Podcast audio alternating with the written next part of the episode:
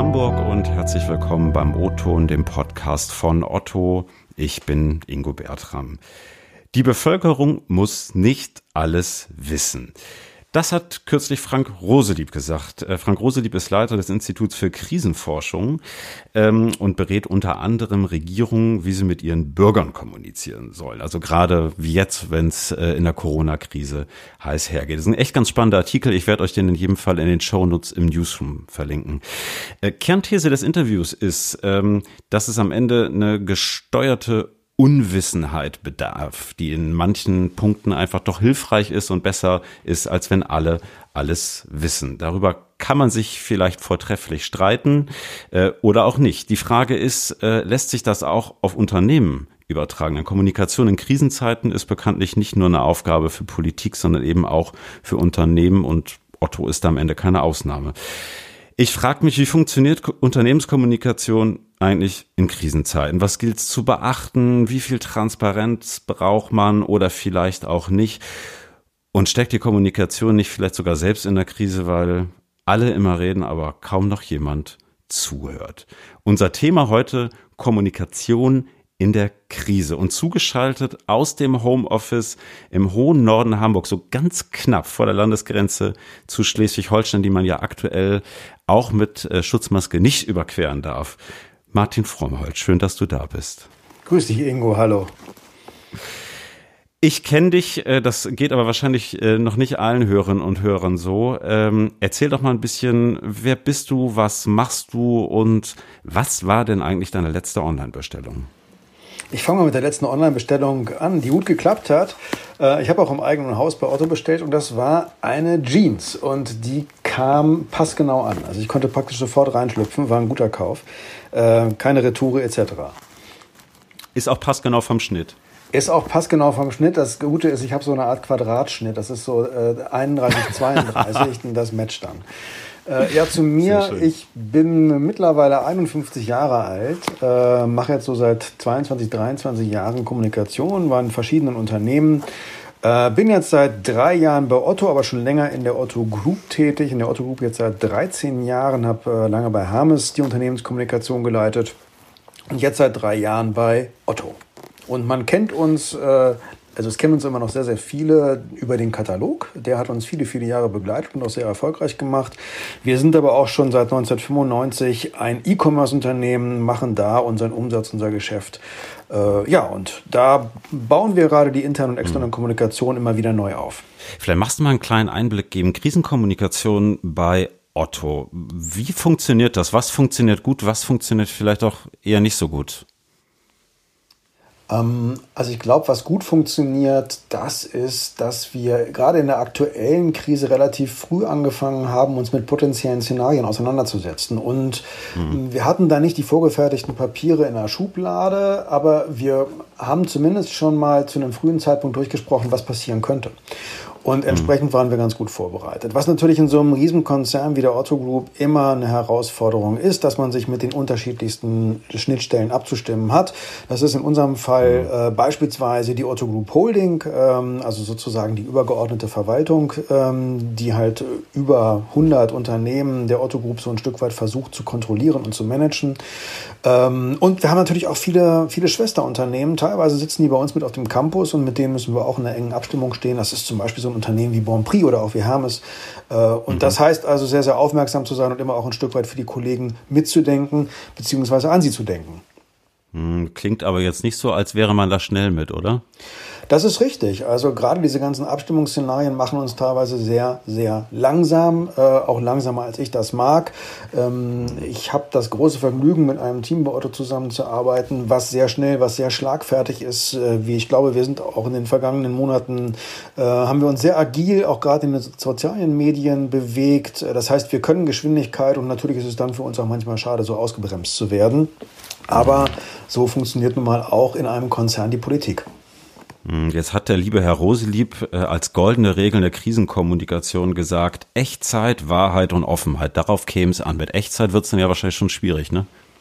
Naja, äh, das stimmt schon, was er sagt. Ähm, vor allen Dingen muss man, glaube ich, auch unterscheiden. Steckt das Unternehmen selbst in einer verschuldeten Krise, sprich haben wir einen Fehler gemacht oder haben wir beispielsweise ein Katastrophenszenario auf dem Campus oder aber haben wir es mit einer Krisensituation zu tun, die gerade wie die aktuelle die gesamte Wirtschaft äh, umfasst, das gesamte Land betrifft, ja ganz Europa, fast die halbe Welt betrifft.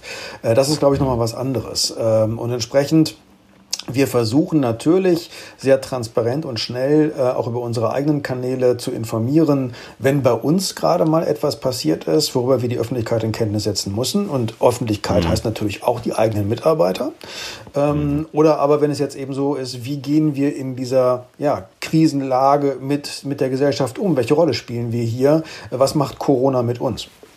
Mhm, aber wie transparent kann man da wirklich sein, frage ich mich. Kann ich wirklich so transparent sein und alles aufs Tableau hieven oder muss ich da nicht zwangsweise auch irgendwie filtern vielleicht? Ja, natürlich. Wir müssen auch filtern. Äh, das müssen wir teilweise auch, weil verdammt, weil, weil sehr, sehr viele äh, Dinge unheimlich schwierig zu erklären sind. Äh, ein Beispiel. Ähm, alle sagen gerade, der Onlinehandel ist der große Krisengewinner in Corona-Zeiten, weil eben viele Stationärhändler eben ihre Pforten schließen mussten. Wenn man dann genau drauf guckt, erkennt man aber auch, dass die Nachfrage, die sich jetzt auf viele Online-Händler ausgedehnt hat, ähm, sehr, sehr ja, äh, unausgewogen war. Das heißt, da wo wir mhm. gerade jetzt im, im, Frühjahr viele Klamotten eigentlich verkaufen wollten und die Lager voll hatten, wollten die Menschen plötzlich Waschmaschinen, Rasierer, Gesellschaftsspiele etc. haben. Ähm, mhm. Und das stellt dann, dann schon vor Herausforderungen. Das hat dann eben auch wieder Auswirkungen auf Margen, auf geschäftlichen Erfolg. Äh, also entsprechend hat diese Krise auch vor Online nicht ganz Halt gemacht. Uns geht es nach wie vor besser als vielen Stationärhintern, aber die Krise mhm. hat uns auch erwischt. Und immerhin, wir haben über 3000 Menschen im Homeoffice, die wir da beschäftigen müssen. Auch das ist ja eine mhm. Herausforderung, die man erstmal meistern muss. Hm, ja, jetzt äh, kommen aber ja trotzdem äh, ne, solche Krisen, manche mit ein bisschen Ankündigung, manche nicht. Bei Corona ist es so ein Zwischending. Also wenn ich mal so zurückblicke, ich glaube Ende Dezember, Anfang Januar gab es der erste Meldung aus China, haben viele auch gedacht, na, ist halt irgendwie so eine Art Grippe. Ähm, dass das solche Dimensionen annehmen könnte, hat sicherlich anfangs gar keiner gedacht. Äh, wann hat man auch bei Otto realisiert, boah, das könnte für uns zum Problem werden? Oder wann hast du das auch realisiert? Also bei Otto äh, sind wir relativ schnell aktiv geworden. Das war so Ende Januar, Anfang Februar. Da haben wir uns das erste Mal im Krisenstab zusammengesetzt und haben dann eben äh, uns die Situation in China angeguckt. Damals noch stärker unter der Prämisse, was heißt das eigentlich für Lieferwege? Also wenn chinesische äh, Produzenten ausfallen, was bedeutet das für unser Sortiment? Und mhm. dann wurde halt immer, immer mehr draus. Und irgendwann waren wir dann eben auch als Unternehmen betroffen. Wenn du mich jetzt fragst, Martin, hast du das so antizipieren können? Dann sage ich dir, hätte ich vielleicht tun müssen, aber habe ich aber nicht. Äh, mhm. Also, dass, ja, äh, dass wir dann wirklich mal irgendwann im Homeoffice sitzen, und das jetzt mittlerweile, glaube ich, auch schon in der sechsten Woche, das hätte ich im Januar noch weit von mir gewiesen. Mhm. Ähm was sind da erste Schritte gewesen, äh, die man angestoßen hat und äh, wer ist da involviert? Vielleicht kannst du da mal so einen Einblick geben. Wie kann ich mir das vorstellen? wir haben natürlich unsere Augen und Ohren äh, immer auch an den unterschiedlichsten Stellen im Konzern offen. Und als dann eben äh, aus China die Meldung kam, dass viele Produzenten ihre äh, ihre Fabriken schließen, ähm, mussten wir uns natürlich damit beschäftigen, unser, wie, wie sieht das aus? Also welche Lieferwege mhm. können wir noch nutzen? Wie können wir unser Sortiment gestalten? Und vor diesem Hintergrund trat dann der Otto-Krisenstab ähm, ins, äh, ins Leben. Den gibt es sowieso. Das ist ein starres Gremium, was es immer gibt, was auch jederzeit einsatzbereit ist. In dem ist auch die Kommunikation, sprich, da bin ich mit drin. Wir sind also ganz gut vertreten. Ähm, ja, und dann haben wir uns halt mit verschiedenen Szenarien beschäftigt und einfach mal versucht, unterschiedliche Entwicklungsstränge äh, vorzuplanen und uns dann damit beschäftigt. Und irgendwann kam dann eben auch diese Komponente äh, mit drauf, was passiert eigentlich, wenn, äh, wenn dieses Virus auch nach Europa kommt. Und ratzfatz war es da. Und dann hatten wir plötzlich dann damit zu tun, dass wir äh, viele Urlauber in Krisenregionen hatten, also beispielsweise in Südtirol, in Italien, die kamen dann, dann zurück. Wir mussten also dann darauf achten, wie schützen wir unsere Mannschaften vor einer potenziellen Ansteckung? Ja, und so nahm das Ganze dann seinen Lauf. Und ehe man sich's mhm. versah, äh, standen wir vor der Aufgabe, den Campus mit äh, in Hamburg über rund, ja, rund 9000 Mitarbeitern eben so weit wie möglich leer zu machen.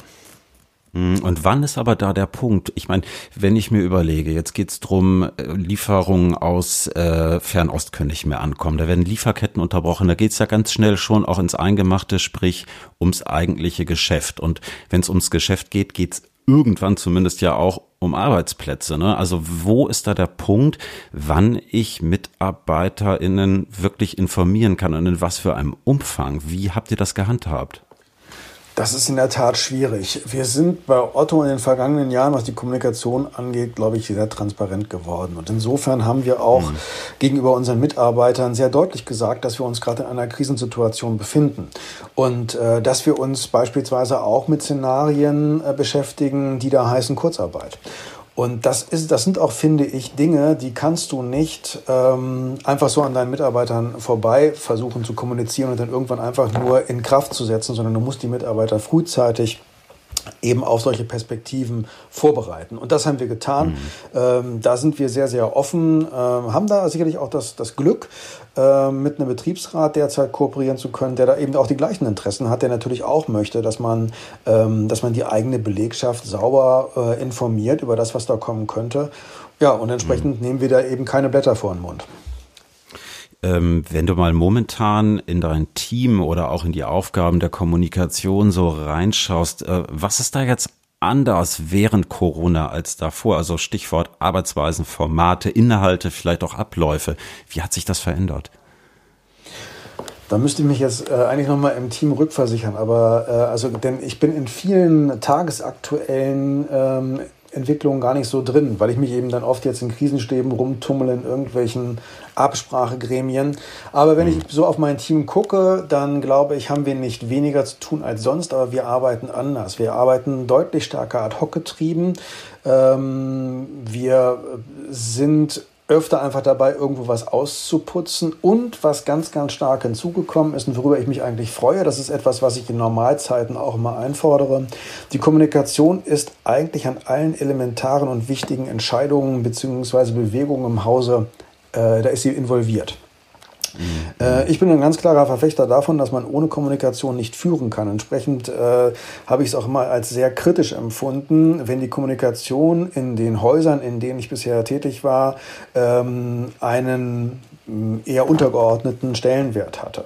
Und äh, insofern sehe ich das dann eben in solchen Krisensituationen auch durchaus wohlwollend, dass man dann auch an die Kommunikation denkt und dass die Kommunikation die Gelegenheit bekommt, ihre Bedeutung für Unternehmen auch ja wirklich zu leben, beratend tätig zu sein etc. Nur mal ein Beispiel.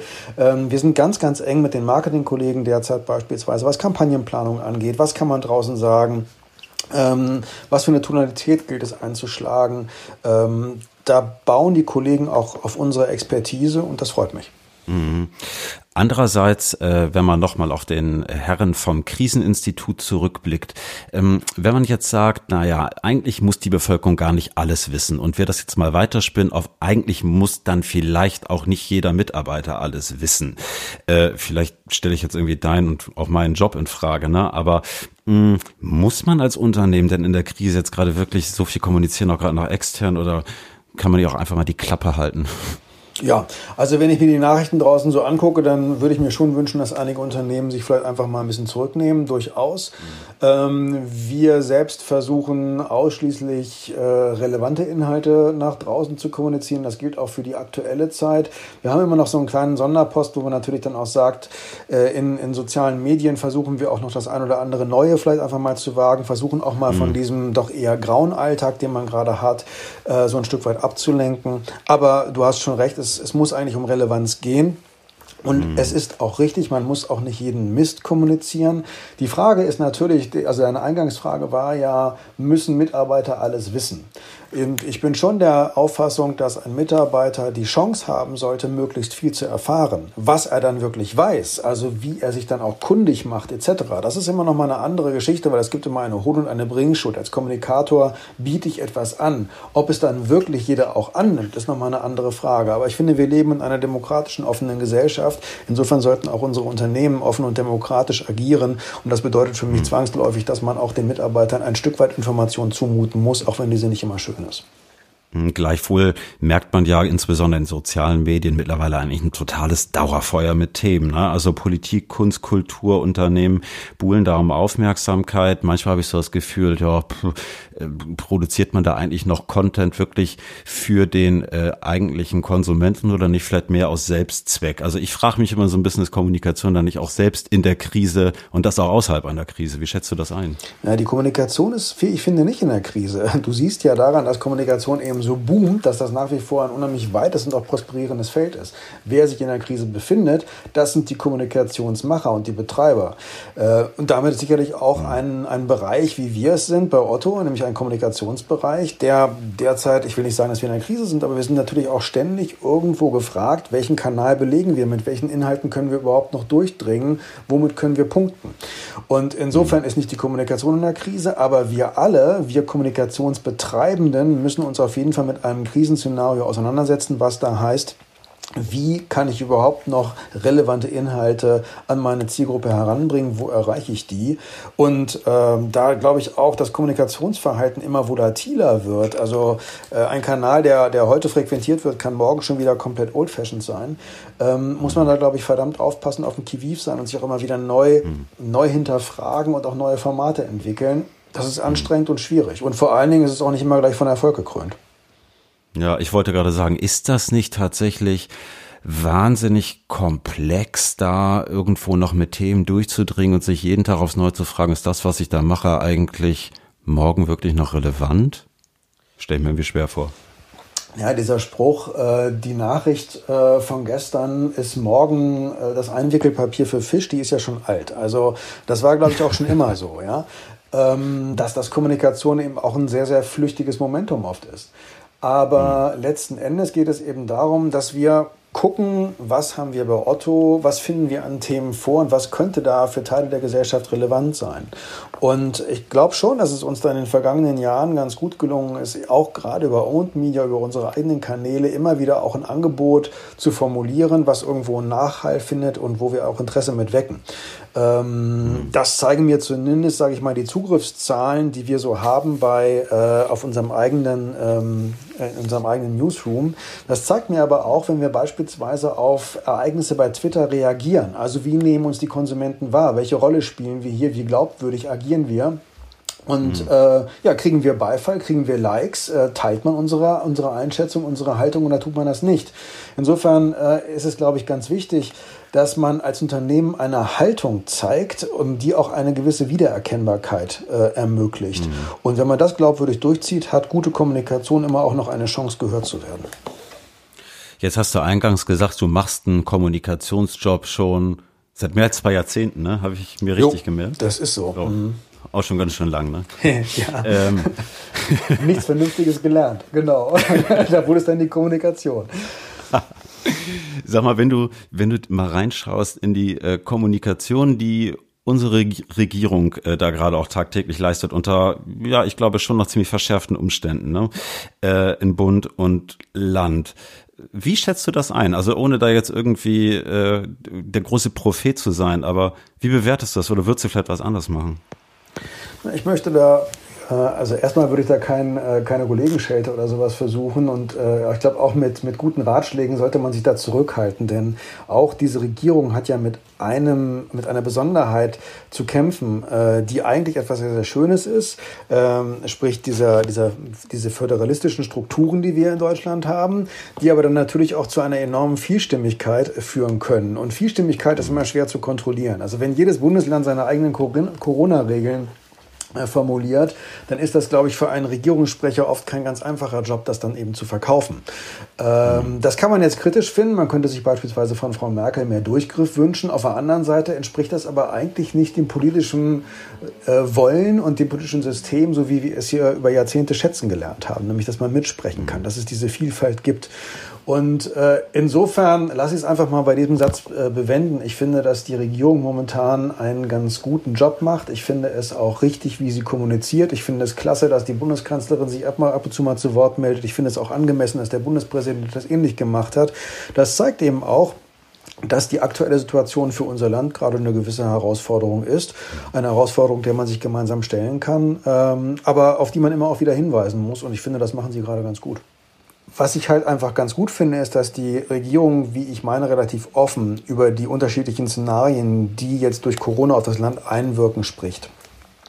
Und sie macht das relativ deutlich. Und sie spricht auch nicht von irgendeiner großen Unbekannten, sondern sie weist schon immer auch wieder darauf hin, wie sich eine Krise potenzieren kann. Und hier nennt sie Ross und Reiter.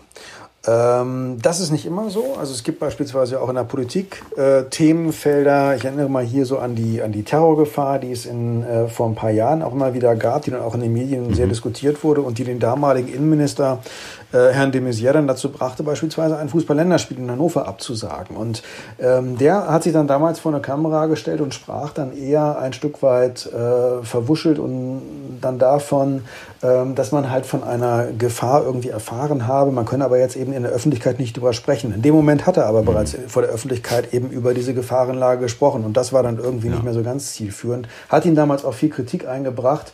Ähm, das will ich gar nicht bewerten, aber das ist dann sicherlich eine mhm. Kommunikation, da wäre es ganz gut gewesen, vielleicht nochmal einen Moment drauf rumzudenken, ob das dann so schlau ist. Ja, Kommunikation in der Krise ist am Ende dann ja nicht umsonst irgendwie die oftmalige Kür auch bei euch im Job. Ja. Martin, wir sind durch für heute. Äh, die Zeit tickt äh, erbarmungslos. Ich habe mich gefreut, dass du da gewesen bist äh, bei uns im O-Ton Podcast. Vielen Dank, Martin. Ich danke dir, Ingo. Schönen Tag für dich. Tschüss. Das war's für diese Woche. Ähm, klickt doch nächste Woche wieder rein. Falls ihr uns noch nicht folgt, macht das doch gerne auf Spotify, Apple, Deezer oder bei Google Podcast. Ihr findet uns auch im Otto Newsroom und äh, falls ihr Lob, Kritik und Anmerkungen loswerden wollt, schickt mir eine Mail ingo.bertram.otto.de oder eine kurze Message auf LinkedIn. Ich freue mich auf jeden Fall. Ansonsten mein Standard äh, äh, dieser Wochen bleibt gesund. Wir hören uns nächste Woche. Ich freue mich. Tschüss aus Hamburg und bis bald.